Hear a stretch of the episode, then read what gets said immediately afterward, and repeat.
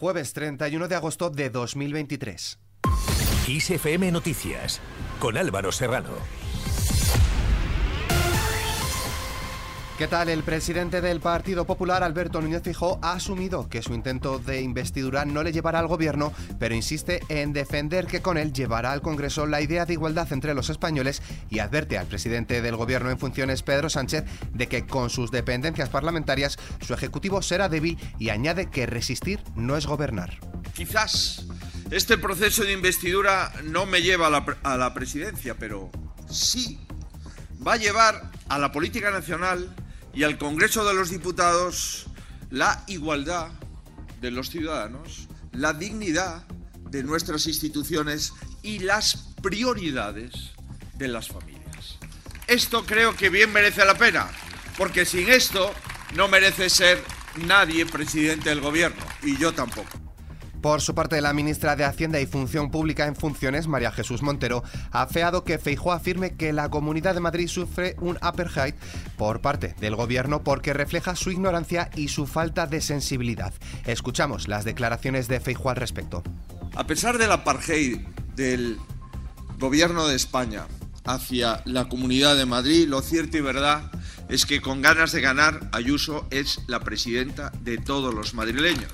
También la ministra de Defensa Margarita Robles ha negado toda credibilidad al Partido Popular y a su líder Alberto Núñez Feijóo para plantear pactos de Estado cuando este partido ha subrayado tiene como rehén a la Administración de Justicia con su bloqueo durante cinco años del Consejo General del Poder Judicial. Escuchamos en esta línea a la portavoz del PSOE, Pilar Alegría. Creo que es importante que el Partido Popular entienda que es conveniente que se alcancen acuerdos y acuerdos importantes con el Partido Popular en la oposición. Y creemos, por tanto, que hay uno fundamental, que es el cumplimiento de la Constitución con la renovación del Consejo General del Poder Judicial. Y por eso le ha trasladado el señor Sánchez al señor Feijó que sea quien sea el presidente, se renueve el Consejo General del Poder Judicial antes del 31 de diciembre. Además, Margarita Robles se ha desplazado hoy a Tenerife para visitar las zonas afectadas por el incendio que ha arrasado miles de hectáreas y a las unidades de acuartelamiento de los rodeos, dos del Ejército de Tierra y un destacamento de Unidad Militar de Emergencias, el primero en desplegar en la catástrofe.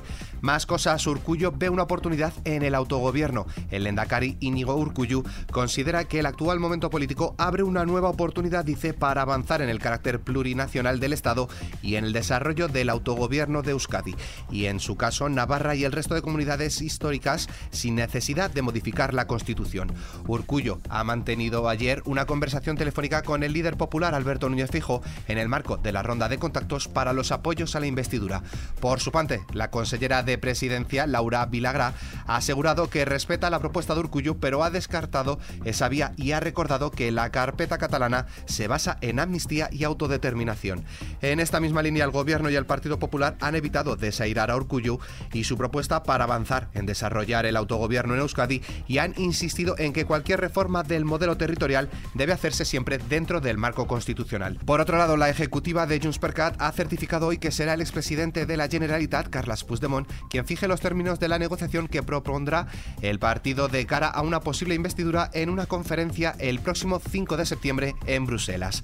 Cambiamos de asunto. El Ministerio de Educación y Formación Profesional ha reunido a las comunidades autónomas para informarles de su decisión acerca de las nuevas pruebas de acceso a la universidad en 2024. A la cita han asistido los directores generales de la Ordenación Académica de las Comunidades Autónomas y representantes de la CRUE, así como el secretario de Estado de Educación. Por su parte, el consejero de Educación, Ciencia y Universidades de la Comunidad de Madrid, Emilio Baciana, celebra la decisión del Ministerio de Educación de aplazar la reforma en la evaluación de bachillerato para el acceso a la universidad. Más cosas, la presidenta de la Comunidad de Madrid, Isabel Díaz Ayuso ha convocado el próximo 11 de septiembre a los portavoces de los grupos parlamentarios en la Asamblea para mantener reuniones personales de cara al inicio del nuevo periodo de sesiones. Y es que el Partido Popular de Madrid abre curso en un contexto de incertidumbre política con la gobernabilidad de España en suspenso y entre críticas internas dentro del Partido Popular por el diálogo de Feijóo con Junts Cataluña, para su investidura el líder de los populares y Díaz Ayuso volverán a abrir juntos el año político del partido en Madrid. Por otro lado, el secretario general de los socialistas extremeños, Guillermo Fernández Vara, ha indicado que con casos como la censura de una obra de teatro sobre la violencia machista en Talayuela, Cáceres, el Partido Popular dice demuestra que es de Vox en toda España, en Extremadura y en muchos ayuntamientos de la región. Pasamos a hablar de economía. Hacienda ha publicado los datos de déficit público hasta mayo. Eso sí, sin contar con las corporaciones locales.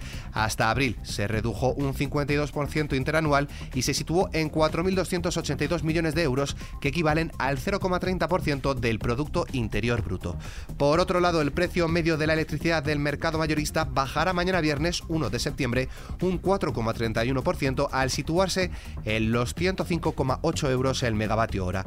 Con ello se suman cuatro días por encima de los 100 euros. Además, en comparativa interanual, se registra un del 77%, ya que el 1 de septiembre del año pasado el precio fue de 469,65 euros el megavatio hora.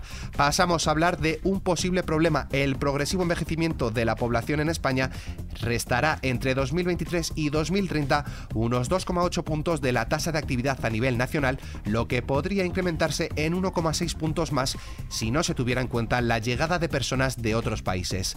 Esta es la principal conclusión de un artículo publicado por el Banco de España en el que se explica que el envejecimiento poblacional experimentado durante la última década habría tenido un impacto negativo de unos 3,4 puntos porcentuales sobre el nivel de la tasa de actividad en 2022. En clave internacional, Zelensky investiga sobornos para no ir a la guerra.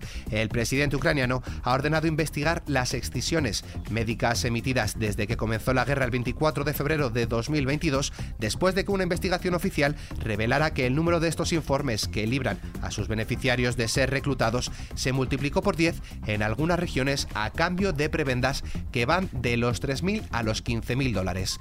De Ucrania a Rusia, los habitantes de las zonas ocupadas por el ejército ruso en las anexionadas regiones ucranianas de Zaporilla y Donetsk han comenzado hoy a votar de manera anticipada con vistas a las elecciones regionales y municipales rusas del 10 de septiembre. Según varias fuentes, los miembros de las 12 comisiones electorales implicadas en el proceso recorrerán con urnas los domicilios de los votantes.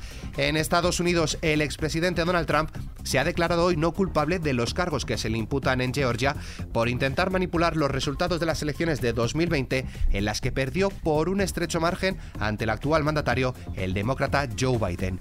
Pasamos al tiempo. Mañana viernes se espera que una vaguada atlántica se aproxime a la península favoreciendo la inestabilidad. Así, un frente asociado barrerá el extremo noroeste dejando precipitaciones abundantes en Galicia y oeste de Asturias y de manera menos intensa al resto de áreas y extendiéndose por el Cantábrico a lo largo del día.